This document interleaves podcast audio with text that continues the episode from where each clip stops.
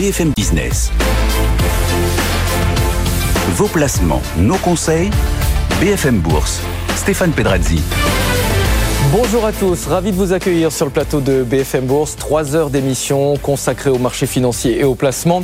Au sommaire cet après-midi, Jérôme Powell va-t-il durcir le ton? Il prendra la parole en fin d'après-midi, après la publication la semaine dernière des chiffres de l'emploi aux États-Unis. On y reviendra dans quelques minutes avec l'économiste Daniela Ordonez et avec nos invités du club. Ce sera tout à l'heure à partir de 17h. Le coup d'envoi de la saison des résultats pour les banques françaises. BNP Paribas a publié un bénéfice annuel de plus de 10 milliards d'euros. Demain, ce sera au tour de Société Générale. Pourquoi est-ce que les résultats des banques s'améliorent en Europe On y reviendra avec nos différents invités.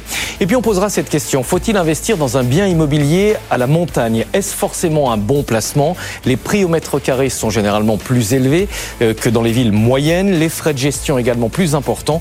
On vous donnera des éléments de réponse d'ici un petit quart d'heure. Ce sera notre rendez-vous immobilier. Mais pour commencer, on fait un point sur l'actualité avec Stéphanie Colo. BFM Business, l'info éco. Et à la une, c'est le déficit commercial américain qui se creuse en décembre. Il dépasse les 67 milliards de dollars, soit une augmentation de 10,5% par rapport au mois de novembre. En France, le déficit commercial se creuse aussi euh, à 164 milliards d'euros. Ça, c'est pour l'ensemble de l'année 2022. C'est 78 milliards de plus sur un an. En cause, la crise énergétique qui a fait exploser les importations de gaz, de pétrole et d'électricité. Le pic d'inflation en zone euro serait très probablement atteint d'ici le mois de juin. Déclaration du gouverneur de la Banque de France lors d'un colloque. François Villeroy de Gallo estime toutefois que le retour à l'objectif de 2% sera long. L'inflation a déjà nettement reculé à 8,5% en janvier pour le troisième mois consécutif en zone euro. Nouvelle année record pour BNP et Paribas. La banque dépasse la barre des 10 milliards d'euros de bénéfices nets en 2022 en hausse de 7,5%. Le groupe révise à la hausse ses objectifs, à savoir une croissance moyenne de son bénéfice de 9% par an d'ici à 2025 contre 7% précédemment. La banque dit ne pas être intéressée pour acquérir une participation dans Orange Bank. Le titre BNP Paribas prend près de 3% sur les marchés. Et puis notez que Thierry Laborde, le directeur général délégué de BNP Paribas, sera l'invité de Good Evening Business. Ce sera ce soir à partir de 19h15. La riposte des géants de la tech face à ChatGPT de Microsoft. Google lance son propre robot conversationnel baptisé Bard. Cet assistant virtuel basé sur l'intelligence artificielle sera disponible pour le grand public d'ici quelques semaines. De son côté, le chinois Baidu va lui aussi proposer son propre robot. Ernibot, c'est son nom. Les phases de test seront terminées le mois prochain.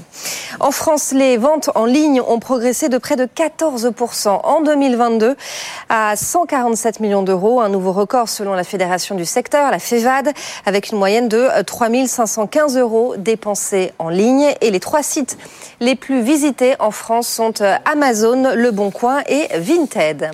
Et puis c'est aujourd'hui la troisième journée de grève en moins de deux semaines contre la réforme des retraites. La mobilisation est en baisse à la SNCF et chez EDF. Les expéditions de pétrole sont interrompues depuis les sites de Total Energy. Philippe Martinez, le secrétaire général de la CGT, appelle à des grèves plus dures, plus nombreuses, plus massives et reconductibles, Stéphane. Merci beaucoup. BFM Bourse, vos placements, nos conseils sur BFM Business. Merci beaucoup, donc Stéphanie Colo. On va s'intéresser au marché financier avec une séance euh, de d'attentisme, on va dire, à la Bourse de Paris avant les déclarations de Jérôme Powell en fin de journée. On va en parler avec Aude Kersulek qui nous attend au siège d'Euronext à la Défense. Bonjour Aude. Bonjour Stéphane, bonjour à tous. Alors, comment se déroule cette séance? On continue avec notre petite baisse après déjà une légère décrue hier du CAC 40. Là, on est encore sur un repli de 0,18% à 7124 points. On est un peu dans le même état qu'hier. Alors c'est vrai que voilà, Jérôme Powell va s'exprimer en fin d'après-midi vers 18h30 hein, dans une conférence. Donc en attendant, on est un peu tendu. On ne sait pas trop s'il va eh bien doucher les espoirs de baisse des taux. À Wall Street d'ailleurs, les indices devraient ouvrir en légère baisse pour le Dow Jones ou le S&P. Un petit peu mieux peut-être pour le Nasdaq qui devrait approcher l'équilibre avec des valeurs tech, c'est vrai, qui profitent aujourd'hui d'une redescente, d'une accalmie en tout cas sur les taux obligataires. Alors sur l'indice parisien, on a quand même de belles progressions aujourd'hui, hein, malgré cette, cette journée un, peu morose. On a Renault par exemple qui continue bien sûr sa performance d'hier, en tout cas son, sa journée à Londres avec euh, eh bien, les, les, deux constructeurs Renault et Nissan qui sont parvenus à un accord, qui l'ont annoncé. Eh bien Renault continue de prendre 4,6% aujourd'hui à 40 euros 94. Et puis ce matin, l'Ocadéméo sur euh, BFM Business qui a eh bien, dressé hein, le, le, parcours de Renault pour ces euh, prochaines années dans l'électrique. On a aussi eh bien, le secteur bancaire qui est en vedette. BNP Paribas, après ses résultats du matin, prend 3% à 62,66 euros. Alors, euh, les, on était un petit peu en dessous des attentes hein, pour les résultats de la première banque française. On, en dessous des attentes niveau consensus, mais eh bien, on remunère quand même bien les actionnaires avec 5 euh, milliards d'euros de rachat d'actions cette année. Et puis surtout, on a relevé les prévisions euh, à horizon 2025. Donc euh, voilà ce qui a un petit peu enchanté les boursiers. Et du coup, Société Générale qui prend 2,4% dans le sillage de BNP à 28,23 euros et Total Energy à plus 2,3% de 56,99 euros, ce qui complète le podium.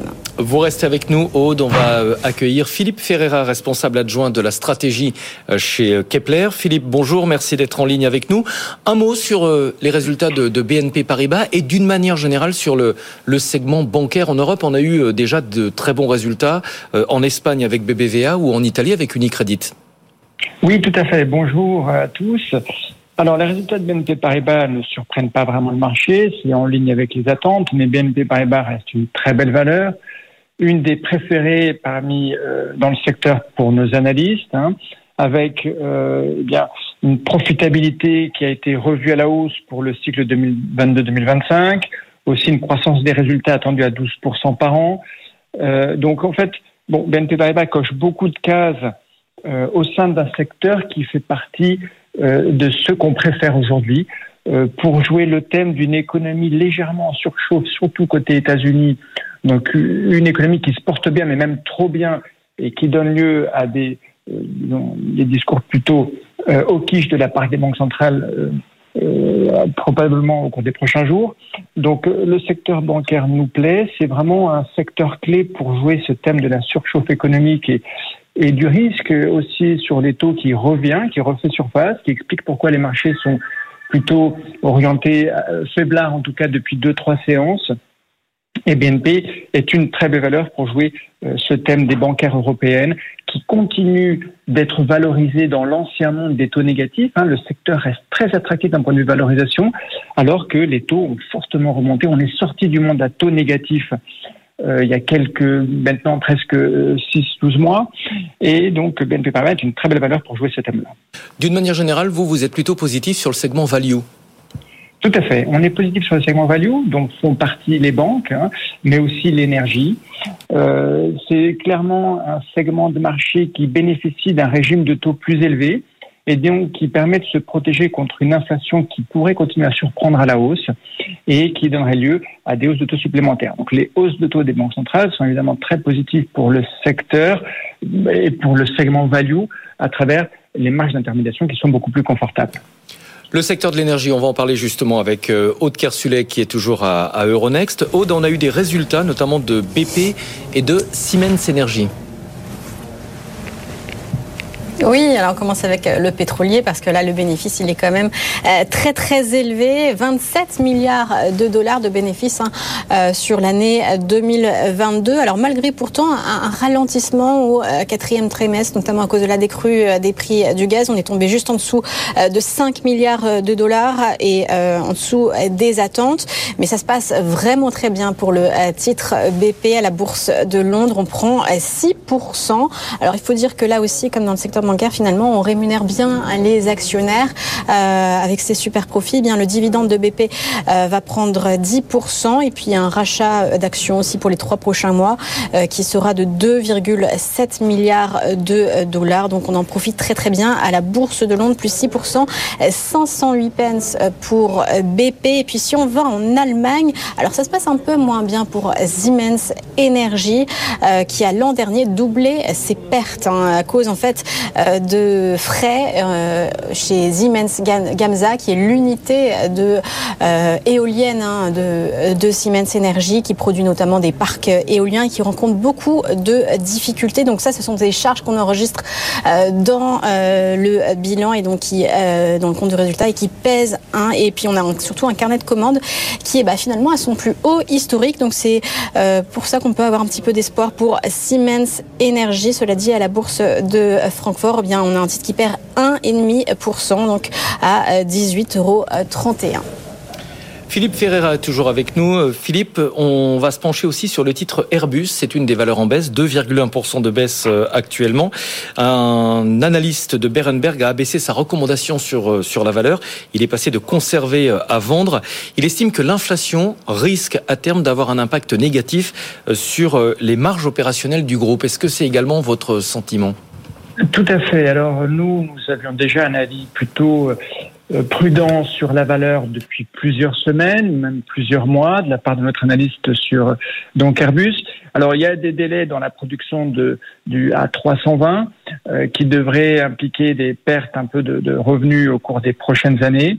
Et puis euh, aussi, en effet, l'inflation pourrait continuer à pénaliser les résultats du groupe, notamment, disons, les, les inflations sur le coût des intrants qui pourrait euh, continuer à avoir un impact négatif au cours des prochains mois et années. Donc euh, c'est euh, d'abord sur l'aspect opérationnel des délais sur la production de certains avions, de certains appareils, mais aussi on, on, a des chiffres assez prudents compte tenu du risque que l'inflation passée continue d'affecter négativement les coûts de, de, de Airbus. Merci beaucoup Philippe Ferreira, responsable adjoint de la stratégie chez Kepler. On se retrouve tout à l'heure à la clôture. Merci également à vous. Aude Kersulek, on vous retrouve dans une heure pour faire un nouveau point euh, complet sur euh, la séance à la Bourse de Paris. Il est 15h13, l'écho du monde en direct. BFM Business. BFM Bourse, l'écho du monde en direct. Une semaine après la réunion de la, Banque, la Réserve fédérale américaine, pardon, Jérôme Powell va prendre la parole en fin d'après-midi. Ce sera à 18h40 heure française. On va euh, tenter d'anticiper avec Daniela Ordonez, économiste France chez Oxford Economics Paris. Bonjour. Oui, bonjour.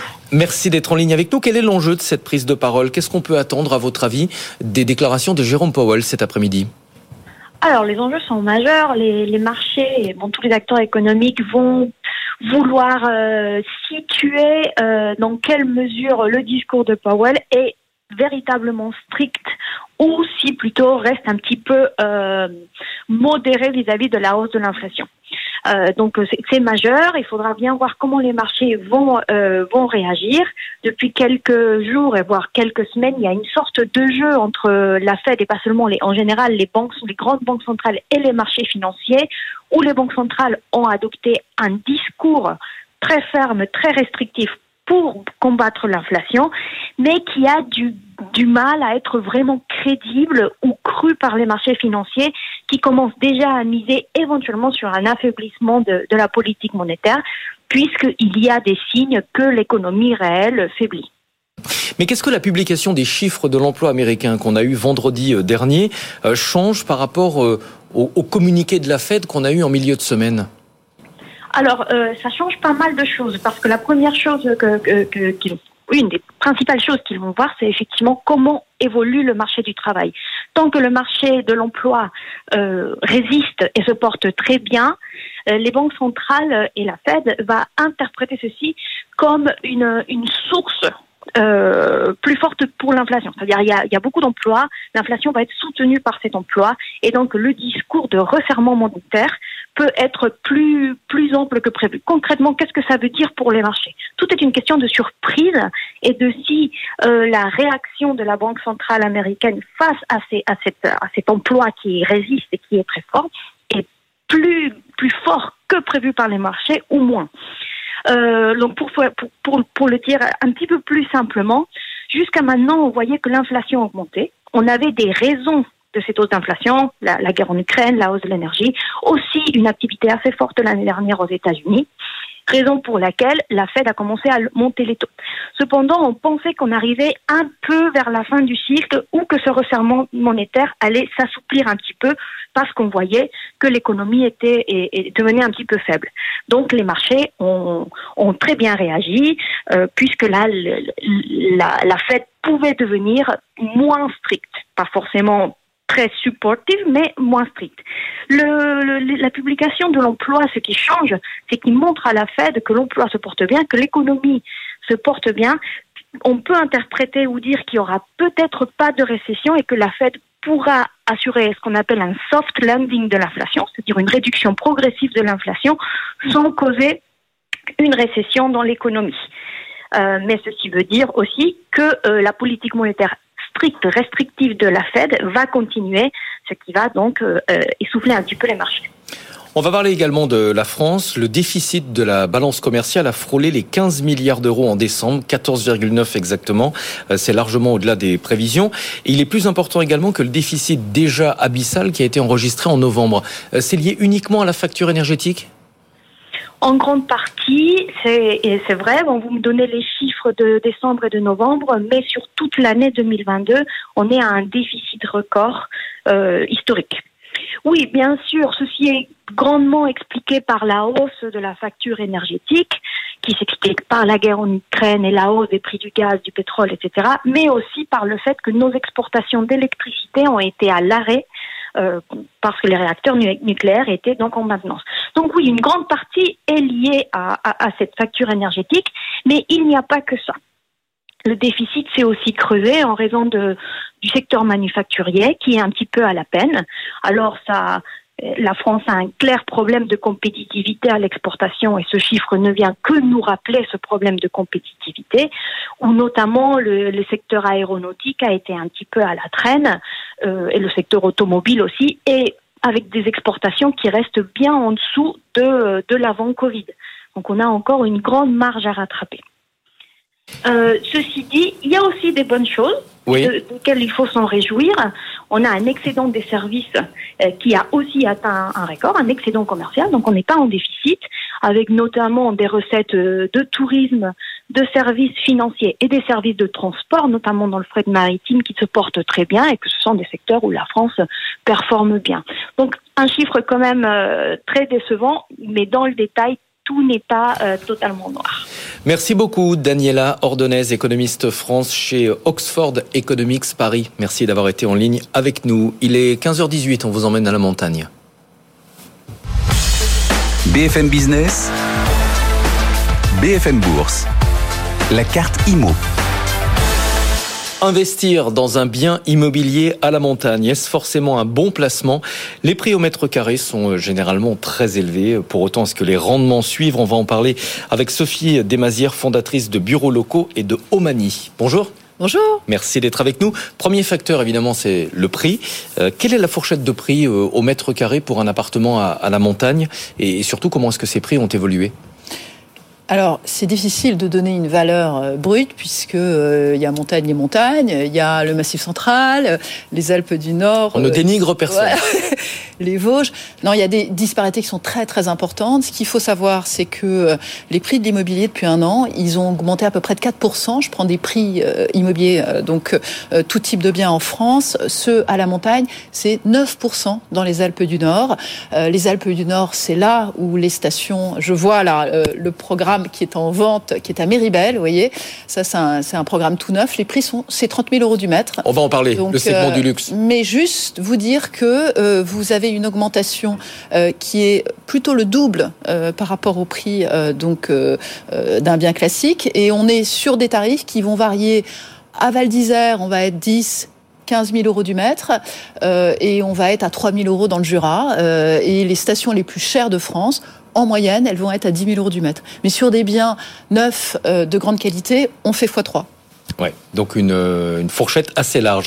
Est-ce que la crise sanitaire a eu un impact positif ou négatif sur l'immobilier de montagne? On a souvent entendu que les Français, en sortie de crise, cherchaient de l'espace, de la nature, de l'air pur. Vous avez raison, euh, impact très favorable de la crise sanitaire. Euh, donc, euh, il faut le dire, cette envie d'air pur et cette envie de montagne a eu un impact très très précis sur euh, la valeur de cet immobilier. En trois ans, plus 30 plus 30%, c'est très très important. Appétence qui ne se dément pas euh, pour certains types de produits. J'ajoute quelque chose dont on n'a pas toujours conscience, mais c'est que euh, le profil type euh, du logement recherché n'est plus du tout le même que celui des années 80, où on faisait, on se mettait à 6 personnes dans 23 mètres carrés.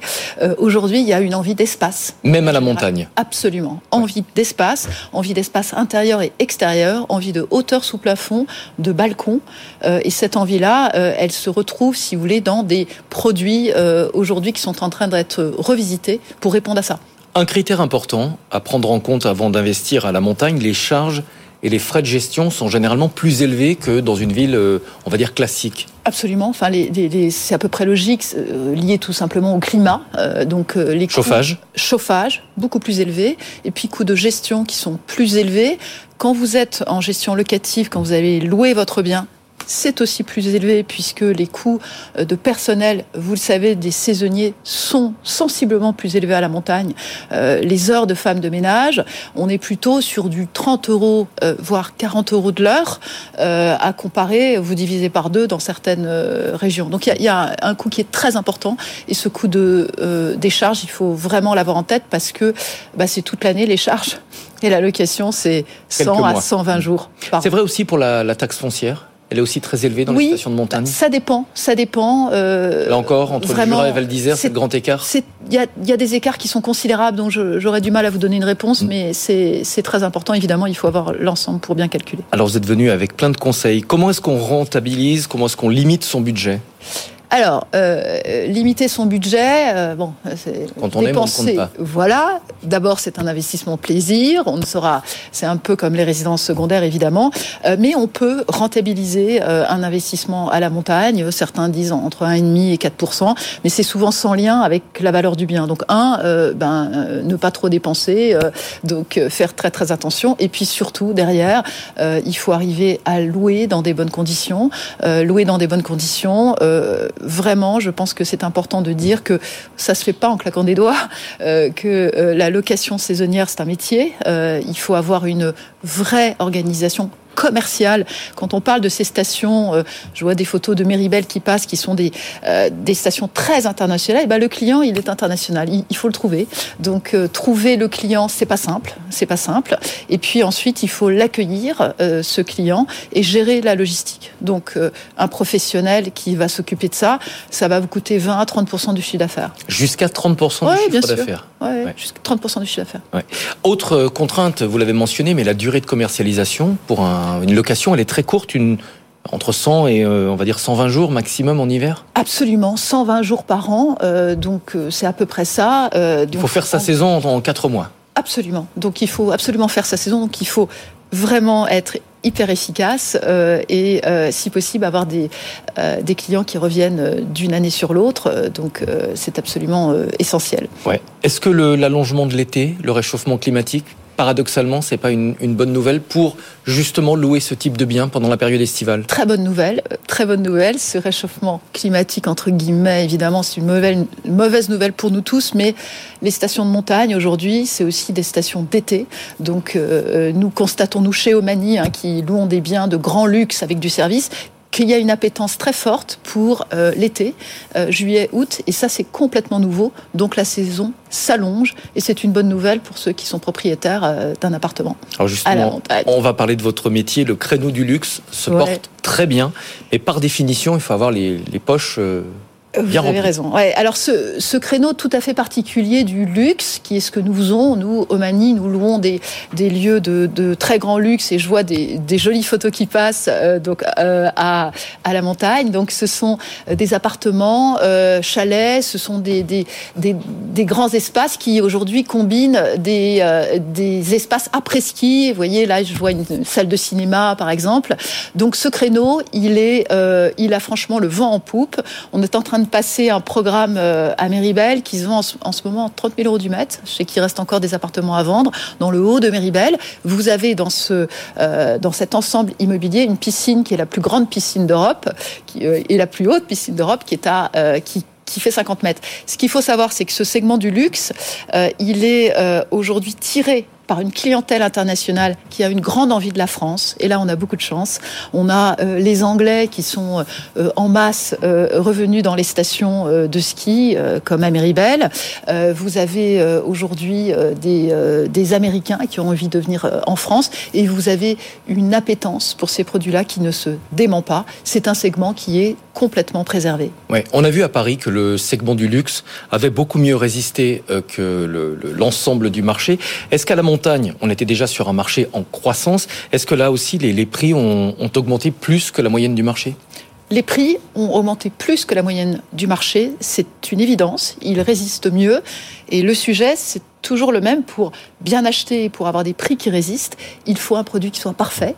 Donc le produit parfait à la montagne, c'est un produit avec une accessibilité remarquable, si possible sur les pistes, dans une station en vogue avec un grand domaine, hein, donc renommée internationale si possible. Et puis, sur ce segment du luxe, il y a tout ce qu'on recouvre sous le terme de l'après-ski, puisque on peut peut-être dire que vous savez, euh, on n'a pas toujours conscience de ça, mais dans un groupe qui va à la montagne, sur quatre personnes, en général, il y en a une qui skie pas.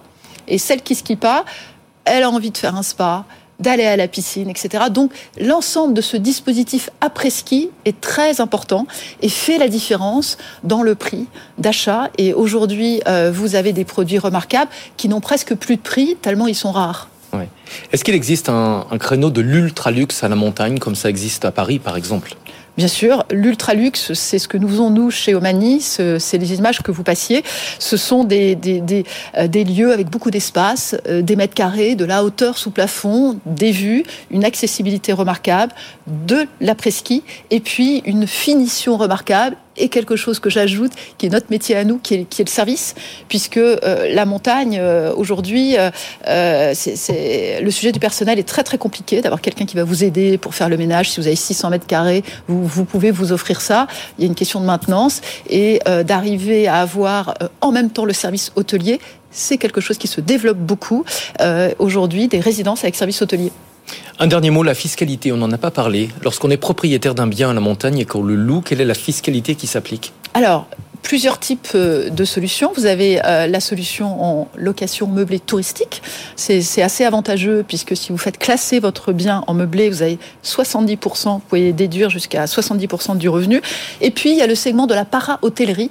La para-hôtellerie, ce sont euh, des résidences hôtelières comme les images que vous passiez à Méribel, où là, vous êtes obligé de fournir un service de para-hôtellerie avec un certain nombre de prérequis, le petit déjeuner, l'accueil, le linge. Euh, et là, euh, la contrepartie de ça, c'est que vous déduisez la TVA à l'achat, 20%.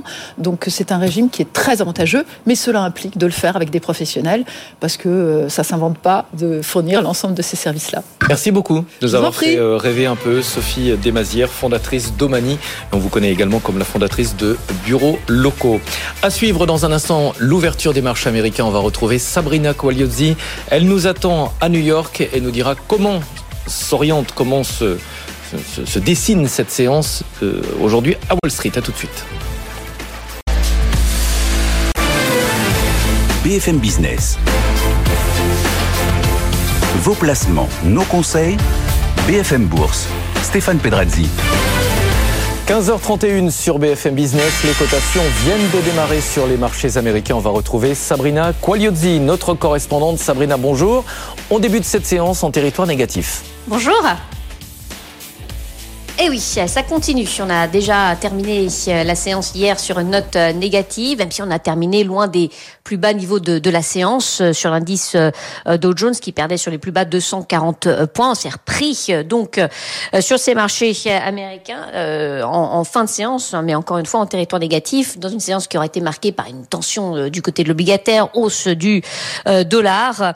Des marchés qui, bien sûr, aujourd'hui ont les yeux rivés sur Washington avec le discours de Jérôme Powell qui doit s'exprimer à l'occasion euh, d'un événement organisé par le Club économique de Washington, le marché qui, lors de la dernière réunion de la Réserve fédérale américaine la semaine passée, avait quand même pris euh, la tonalité euh, de Jérôme Powell comme moins agressive. mais on a eu les chiffres de l'emploi depuis. Du coup, est-ce que Jérôme Powell, le patron de la Fed, va rectifier le tir aujourd'hui, se montrer un petit peu plus agressif? On verra. Euh, en tout cas, c'est le grand rendez-vous. On ne prend pas de risque euh, en début de séance de marché qui attend donc ce discours du patron de la Réserve fédérale américaine. Et donc, un début de séance dans le rouge, effectivement. On perd 0,4% sur l'indice Dow Jones, 33 766 points. Le S&P 500 euh, se maintient au-dessus des 4 4100 points, plus moins 0,2%, pardon. Le Nasdaq, de son côté, quasi inchangé, 11 882 points ce matin l'ouverture. Et parmi les valeurs qu'on va suivre aujourd'hui, on va s'intéresser à Pinterest, Bed Bath Beyond. Je sais que vous adorez cette entreprise. Et puis on va aussi parler de Alphabet parce qu'il se passe des choses dans l'intelligence artificielle. Aïe, aïe, aïe, ouais, la guerre euh, dans le secteur est. Alphabet vient de lever le voile sur son concurrent de ChatGPT, euh, un produit euh, de conversation d'intelligence artificielle baptisé Bard. Microsoft, de son côté, s'est positionné, on le sait, on en a beaucoup parlé, sur le dossier avec son investissement dans ChatGPT et d'ailleurs des annonces attendues puisque on a eu une photo, un tweet avec une photo du patron d'OpenAI euh, et du patron de Twitter euh, et qui euh, donc s'apprête à faire des, des, annonces. On verra ce qu'il en est. Et vous avez Baidu, le chinois qui est coté aux États-Unis, qui lui a s'apprête à lancer son projet de chat GPT, en tout cas qui est baptisé Ernie Bot en anglais. Donc beaucoup beaucoup de choses effectivement dans ce compartiment de l'intelligence artificielle. On garde un œil sur les valeurs concernées. Parmi les autres valeurs que l'on surveille aujourd'hui. Euh, vous avez effectivement Pinterest, la plateforme d'images qui a publié ses trimestriels hier soir après la clôture. Euh, des chiffres euh, mitigés, un chiffre d'affaires bien en dessous des, attentes. Le titre que l'on surveille bien sûr dans ce contexte-là dès l'ouverture des, des, échanges qui est sous pression. Parmi les autres publications, vous avez Activision dans les jeux vidéo, chiffre d'affaires qui est supérieur aux attentes grâce au succès de la franchise Call of Duty. Et puis Hertz, euh, dans la location de véhicules renoue avec les bénéfices. Hertz prend 6,4% début d'échange, Activision 4,25% euh, de son côté, Pinterest étant rempli de pratiquement 4%. Et puis, vous l'avez dit, oui, le retailer en difficulté, Bed Bath Beyond, va lever, en tout cas cherche à lever environ un milliard de dollars pour éviter la faillite. Et euh, bah, le titre est sanctionné en chute de pratiquement 40%. Bon, c'est un titre euh, qui est pris, vous savez, dans la folie spéculative depuis un petit moment maintenant, qui prenait quand même 92% hier euh, en, en séance. On repart donc en forte baisse suite à ces annonces. On perd pratiquement 40% ce matin à l'ouverture dans une tendance donc légère légèrement négative en attendant Jérôme Powell. Le Dow Jones perd 0,3%, 33 782 points. Le S&P 500 cède 0,25%, préserve euh, les 4100 points. Euh, le Nasdaq également en repli, moins 0,1%, 11 875 points. tout à l'heure, Stéphane. Merci Sabrina. On se retrouve tout à l'heure à 17h15 dans le sillage des marchés américains. La Bourse de Paris est en territoire négatif. Elle abandonne 0,32%. On est à 7114 points. Il est 15h37. BFM Business. BFM Bourse. Mouvement de marché. On va parler des marchés, on va parler d'intelligence artificielle, on va parler des résultats des banques en Europe avec Franklin Pichard, directeur général de Kipling Finance. Bonjour. Bonjour. Merci d'être avec nous. D'abord l'actualité, c'est Jérôme Powell ce soir 18h40 heure française. Pourquoi est-ce que les marchés sont euh, optimistes avant un discours qui peut-être va marquer un durcissement puisqu'il y a eu depuis les chiffres de l'emploi. Oui, je dirais pas qu'ils sont optimistes. La preuve, ce matin, on était, on ouvrait stable, légèrement négatif. On est repassé dans le vert, effectivement. On a pris un biais positif. Et puis là, comme vous le rappeliez à l'instant, le marché recorrige de 0,30.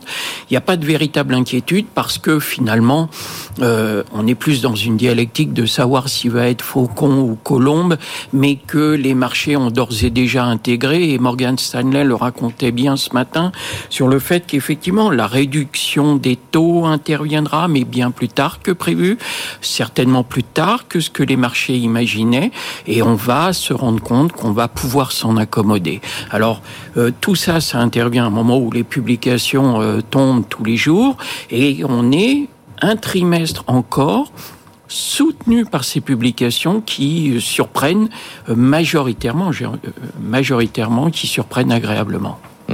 Euh, les Cassandres nous disaient il y a quelques semaines que euh, on avait pratiquement atteint les perspectives de hausse des, marchés actions pour l'ensemble de l'année qu'en gros on pouvait euh, fermer la boutique et partir en vacances. il y a quand même du potentiel encore. Oui, euh, c'est-à-dire que effectivement, c'est une sorte de pied de nez dans la mesure où tous les stratégistes et analystes, enfin tous, la grande majorité, imaginaient qu'on aurait des marchés qui pourraient peut-être progresser de 8-10% cette année, et c'était fait euh, dès la fin janvier. On avait euh, touché les, les 7000 et quelques points, et puis finalement, on a vu que derrière, on allait toucher 7200 points, et si on veut se souvenir du plus haut récent, c'était, enfin du plus haut historique, c'était 7000 384 le 5 janvier 2022. Euh, Donc on a effectivement un potentiel d'appréciation des marchés. On y voit un petit peu plus clair sur le prix de l'énergie, du gaz, de l'électricité. Euh, beaucoup de choses euh, sont certainement pas réglées, mais un petit peu mieux contrôlées. Et dans cet environnement, à la faveur des publications, même si les hausses de taux auront un impact sur les marges des entreprises en 2023, je pense qu'à la faveur de rotations sectorielles et autres, on aura la possibilité d'aller chercher autre chose cette année encore, de mieux. La saison des résultats d'entreprise, aux États-Unis, je crois que pratiquement les trois quarts des, entreprises ont, publié leurs résultats annuels. Euh, qu'est-ce qu'il en ressort? Eh bien, euh, effectivement, euh, c'est un, poisson pilote parce que le marché américain et le SP500, par exemple, sont bien plus avancés que nous en termes de publication. Et la bonne nouvelle, c'est que finalement, par rapport aux attentes, 70% des entreprises qui ont publié ont agréablement surpris. Donc, c'est un élément de soutien qui a porté les marchés depuis les premiers publication. Et si on reste dans cette veine-là, ça devrait plutôt être euh, encore une saison euh, plutôt positive. Le secteur bancaire, en Europe. On a eu euh, des résultats records depuis quelques jours. Unicredit en Italie, BBVA euh, en Espagne. Et en France, la saison débute. Ce matin, BNP Paribas, demain, Société Générale. Euh, BNP, c'est plus de 10 milliards d'euros de, bénéfices annuels désormais. Oui, c'est ça. 10,2 milliards, plus 7,5%. Euh, le marché attendait 10,5 milliards. Néanmoins, le titre Progrès, c'était une des plus fortes, fortes hausses à Paris aujourd'hui. Typiquement, euh, on est euh, sur un titre qui ne nous surprend pas puisque c'est euh, le, meilleur élève de la classe. On avait depuis longtemps fait des positions, peut-être trop tôt à un certain moment, mais en tout cas, on a des positions sur les portefeuilles sur BNP Paribas. Et là aussi, on est conforté parce que les objectifs des, des brokers sont entre 67 et 70 euros, voire même un petit peu au-delà. Donc ça, crée quand même encore un upside certain, un, niveau de valorisation qui fait que sur léger repli, on va attendre la séance euh, d'aujourd'hui, on va la laisser passer, le titre revenir un petit peu, mais pour euh, ceux qui n'ont pas ou peu de financières, je pense que c'est avec la hausse des taux d'intérêt que nous avons enclenché depuis le mois d'octobre, c'est véritablement en 2023 que le secteur va délivrer. Il y a eu d'autres annonces hein, de, BNP. La banque relève ses perspectives de résultats à horizon 2025. Elle annonce un gros programme de rachat d'actions. Elle va y consacrer 5 milliards d'euros cette année, dont 4 milliards financés par euh, la cession de sa filiale américaine Bank of the West. L'actu également, c'est Renault-Nissan avec un rééquilibrage de l'alliance. Est-ce que ça se fait au profit de Nissan? Euh, C'est ce qu'on se dit a priori quand on voit les nouveaux pourcentages. Oui, puis il suffisait d'écouter BFM ce matin et d'écouter Luca Demeo, qui était l'invité de la matinale. Exactement, pour dire qu'effectivement ceux qui euh, euh, croyaient que c'était un divorce dans la souffrance et la douleur, euh, ça n'est pas le cas. Il y avait une absence de dialogue, ça ne fonctionnait pas. Peut-être que à partir de maintenant, ça va mieux fonctionner. Là aussi, sur Renault, les objectifs des brokers sont autour de 55 euros pour un titre qui a euh, cassé les, les, les, 40 euros à la hausse, qui était un, un point un petit peu technique. Donc euh, on peut se laisser porter par le titre, profiter aussi d'un léger repli. Euh, J'aime pas acheter quand les marchés, quand les valeurs prennent 4 ou 5% Renault prenait 5% avant que je vous rejoigne. Euh, on attend que ça se calme, on attend que la fièvre tombe. Et puis, en revanche, euh, dans une perspective moyen terme, si on doit mettre de l'automobile, on met Renault. On peut revenir aussi en termes d'équipementier, on peut revenir et continuer d'aller sur Michelin. Euh, il y a un secteur euh, qui va se redéployer à la faveur de la régularisation des chaînes d'approvisionnement et je pense que là, euh, euh, le, pendant du secteur financier bancaire, si on veut avoir de l'automobile, avoir du Renault, du Michelin, c'est plutôt des, bons paris, me semble-t-il. On va rester dans le secteur automobile avec euh, Tesla qui rebondit. Là, on, on, quitte les frontières françaises, mais qui reste en baisse de, de 30% sur une année glissante. Ça peut constituer un point d'entrée? Oui, ça peut encore constituer un point d'entrée. C'est-à-dire que n'oublions pas que la performance euh, en année euh, year to euh, l'année dernière 2022, le titre a corrigé de plus de 70%. Donc effectivement, il faudra faire 140% pour revenir à la caisse départ. Le premier point, ça avait été l'annonce par Elon Musk de la baisse des tarifs sur les véhicules Tesla. Et puis, on a eu également une accélération, la réouverture en Chine et on s'aperçoit qu'effectivement, dans la clientèle euh, qui euh, veut acheter un véhicule électrique, cette baisse des tarifs a influencé 4 acheteurs sur 5. Donc on voit que véritablement il y a un potentiel avec la réouverture du marché chinois euh, sur Tesla. Et aujourd'hui, même si le titre a connu un beau euh, début d'année, euh, les objectifs de cours de la plupart des grandes maisons sont au-delà de largement au-delà de 200 puisqu'on est autour de 220 230 dollars. Donc il y a encore un bout de chemin. N'oublions pas qu'on vient de niveaux supérieurs à 450 dollars sur Tesla. Vous parliez de la Chine, on va y rester, on va parler de Baidu en, forte hausse. Euh, c'est lié à, là encore, son, chatbot, son, moteur de recherche piloté avec de l'intelligence artificielle. Oui, c'est ça. On a eu l'impression que les marchés euh, s'étaient euh, jetés euh, à corps perdu dans le métaverse il y a quelques années. C'est vrai que c'est euh, très très avant-gardiste et on voit que pour le moment les effets euh, à, la faveur de, de, de, de Meta euh, et de d'autres titres dans le secteur, ça ça patine un petit peu, hein, ça ne délivre pas comme ça devrait.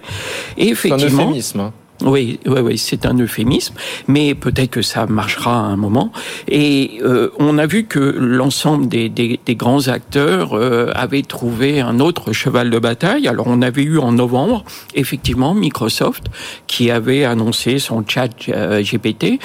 on va rappeler, le, le, les robots conversationnels sont des systèmes soit en test, soit utilisables aujourd'hui, qui permettent de rédiger toutes sortes de textes dans n'importe quelle langue, sur n'importe quel sujet.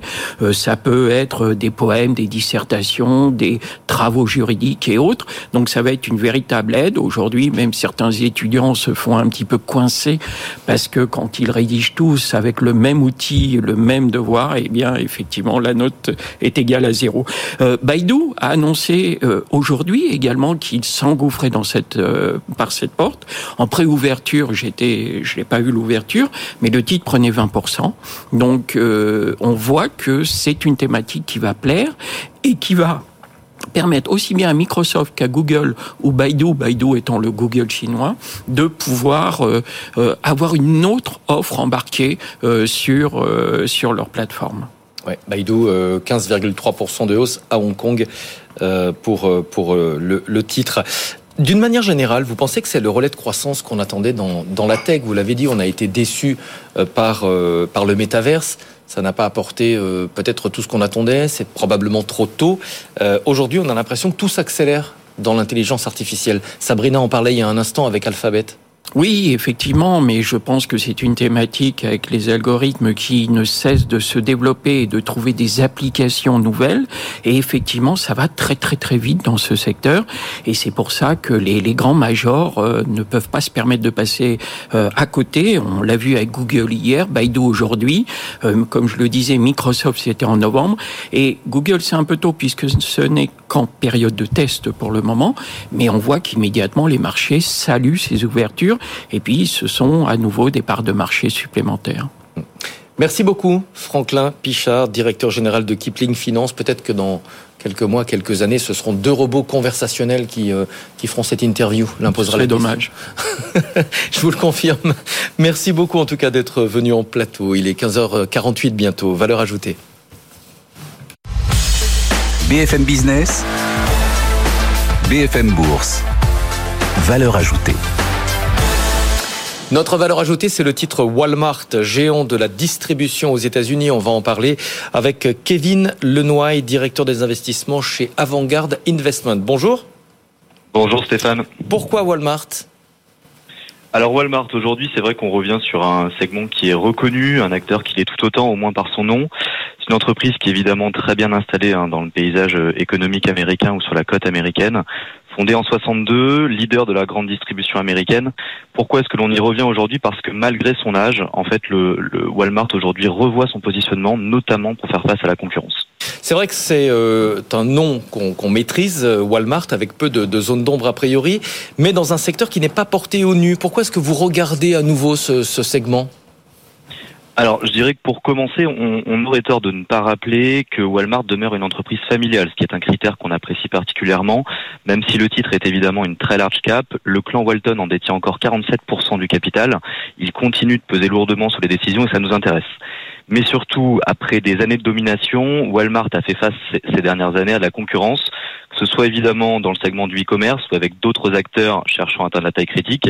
Et donc leur stratégie aujourd'hui est claire. Ils veulent redevenir la destination de base finalement de tous les consommateurs. Ils conservent évidemment une offre de prix euh, agressive pour ensuite étendre cette relation sur les segments annexes avec un peu plus de valeur ajoutée, vous vous en doutez. On parle de la santé. Ils ont notamment des centres ou des soins cliniques maintenant directement en magasin.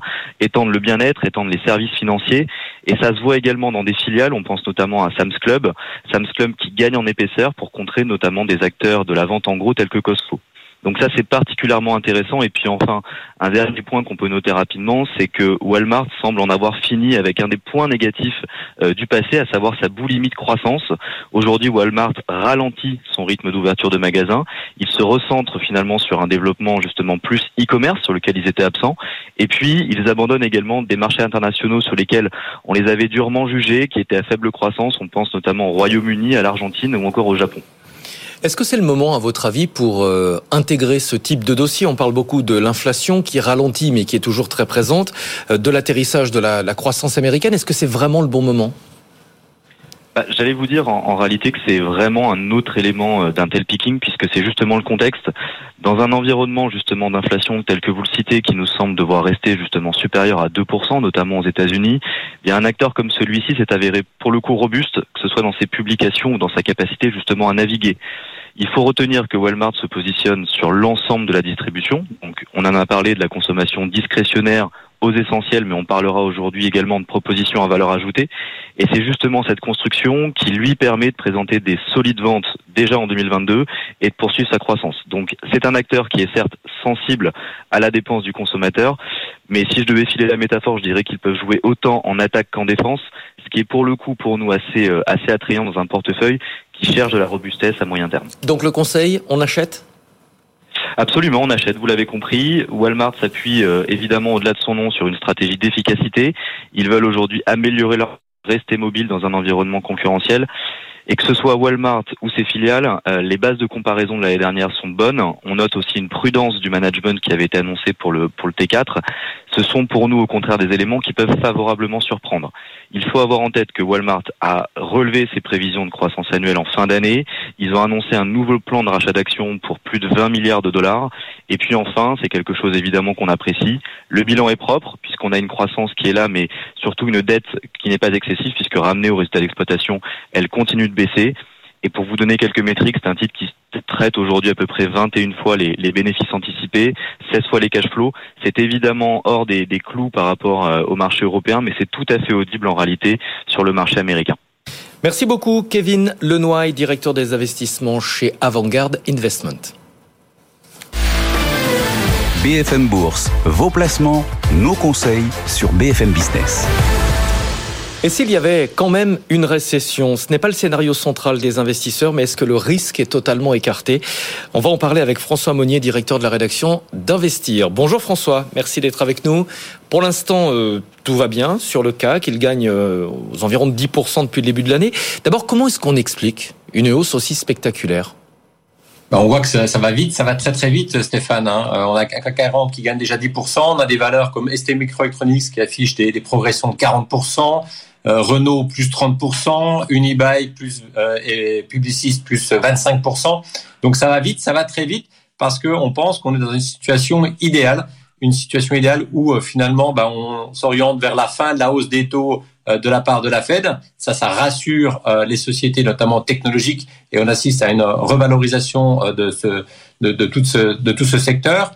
On a aussi la perspective d'avoir un surplus de croissance en provenance de la Chine depuis la fin du, du confinement, et ça, ça peut permettre justement ben, d'éviter une récession, notamment en Europe. On a aussi un climat qui est doux cet hiver et finalement, ben, on n'aura pas de, de risque d'avoir une, une, coupure d'électricité, de production d'énergie, et donc on aura des sites industriels qui vont fonctionner tout cet hiver grâce à euh, ce climat particulièrement doux. Et enfin, cerise sur le gâteau, eh bien les résultats des entreprises, que ce soit aux États-Unis ou en France ou en Europe, eh bien ils sont extrêmement rassurants. Donc finalement, le marché se dit tout va bien. Eh bien on achète, on achète même massivement. On a un, démarrage de début d'année qui est véritablement exceptionnel. Et si finalement la, récession guettait l'Europe, quels seraient les, secteurs et les valeurs à acheter? Oui, c'est une bonne question parce qu'on n'est pas non plus à l'abri, on n'est pas certain que tout va bien se passer. Là, on achète quand même euh, un peu l'avenir et on a, un peu sur un marché qui est sur, suracheté, même si la, perspective d'avoir un CAC 40 plus haut dans les semaines à venir est, forte.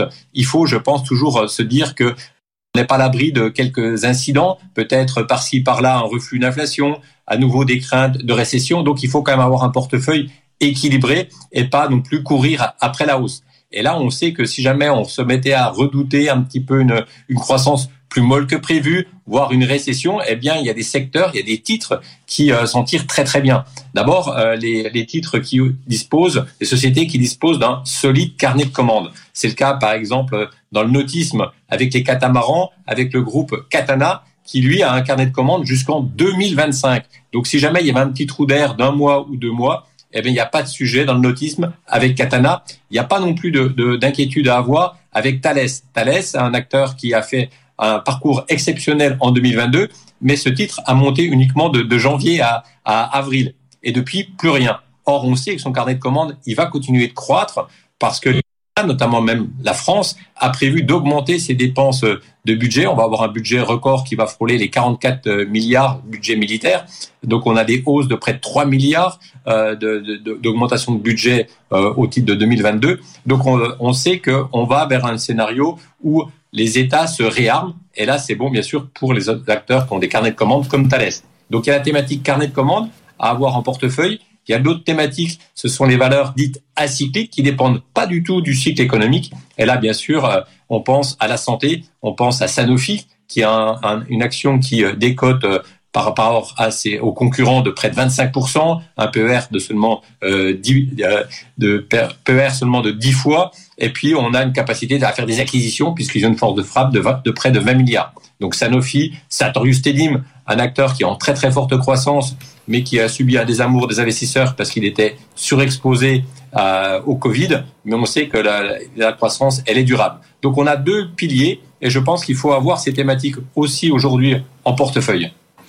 Et en dehors, euh, François, des entreprises qui disposent d'un bon carnet de commandes ou de celles qui sont euh, acycliques, comme vous venez de, de l'expliquer, est-ce qu'il y a d'autres thématiques qu'on peut éventuellement jouer?